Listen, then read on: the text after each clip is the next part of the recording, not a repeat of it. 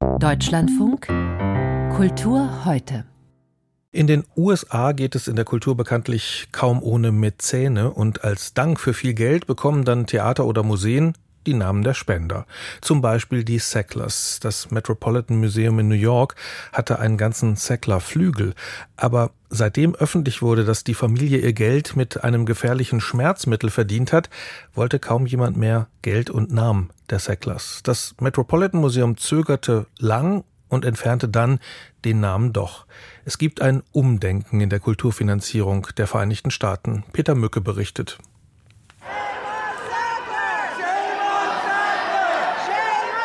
Schon 2018 hatten Aktivisten immer wieder vor dem Metropolitan Museum in New York demonstriert.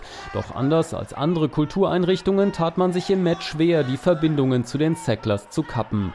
Der Milliardärsfamilie, die als Besitzer der Pharmafirma Purdue für die Opioidkrise mit Hunderttausenden Toten in den USA verantwortlich gemacht wird.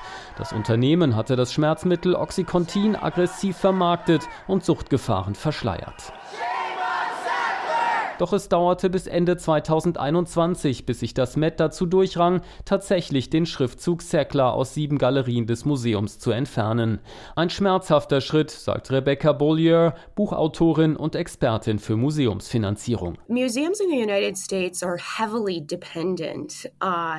Museen in den USA sind stark abhängig von den finanziellen Zuwendungen von Stiftungen, Unternehmen und individuellen Spendern. Im Gegensatz zu Europa gibt es kaum öffentliche Unterstützung.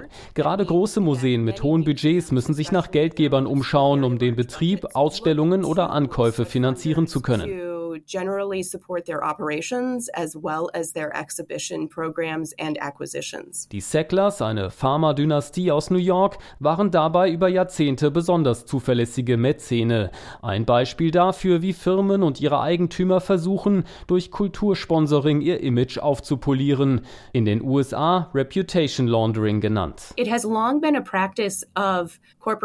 ist seit langem eine Praxis, dass große Konzerne oder ihre Stiftungen Geld geben, um damit damit ihren Ruf reinzuwaschen.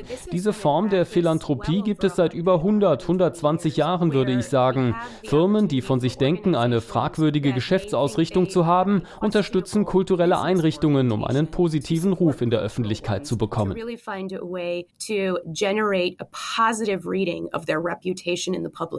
Das wahrscheinlich prominenteste Beispiel das Engagement des Tabakkonzerns Philip Morris, der in den USA zahlreiche Museen finanzierte, bis diese Praxis Ende der 90er Jahre in die Kritik geriet. Der erste Schritt zu einem Umdenken in der Branche, sagt Bollier, der Fall Sackler aber könnte ein Wendepunkt sein. Die Entfernung des Namens Sackler aus dem Met-Museum ist ein Schritt nach vorne, unethische Praktiken von Unternehmen über Generationen hinweg wahrzunehmen und darauf zu reagieren. Es ist eine Verschiebung, die gerade stattfindet. Museen handeln im öffentlichen Interesse, nicht im Interesse eines Unternehmens. Weg von der reinen Geldfrage hin zur Verantwortung und gesellschaftlichen Aufgabe von Museen. Kurzfristig könnte das das bedeuten, dass US-Museen mit deutlich weniger Geld auskommen müssen. Denn etwa auch das Sponsoring von Firmen, die für die Erderwärmung mitverantwortlich gemacht werden, ist ins Gerede gekommen. Langfristig könnte jedoch ein Umdenken finanziell deutlich nachhaltiger sein für die Kultureinrichtungen. Das kann bedeuten, dass Unternehmen aus Vorsicht weniger Geld geben werden. Es kann aber auch sein, dass Museen mehr Unterstützung aus der Bevölkerung bekommen werden. Seit der Corona-Pandemie gibt es es auch erstmals in den USA öffentliche Förderprogramme für Kultureinrichtungen. Museen suchen Wege, um sich finanziell breiter aufzustellen, um weniger auf die sehr, sehr wohlhabenden Spender angewiesen zu sein. Die Kulturfinanzierung in den USA im Umbruch.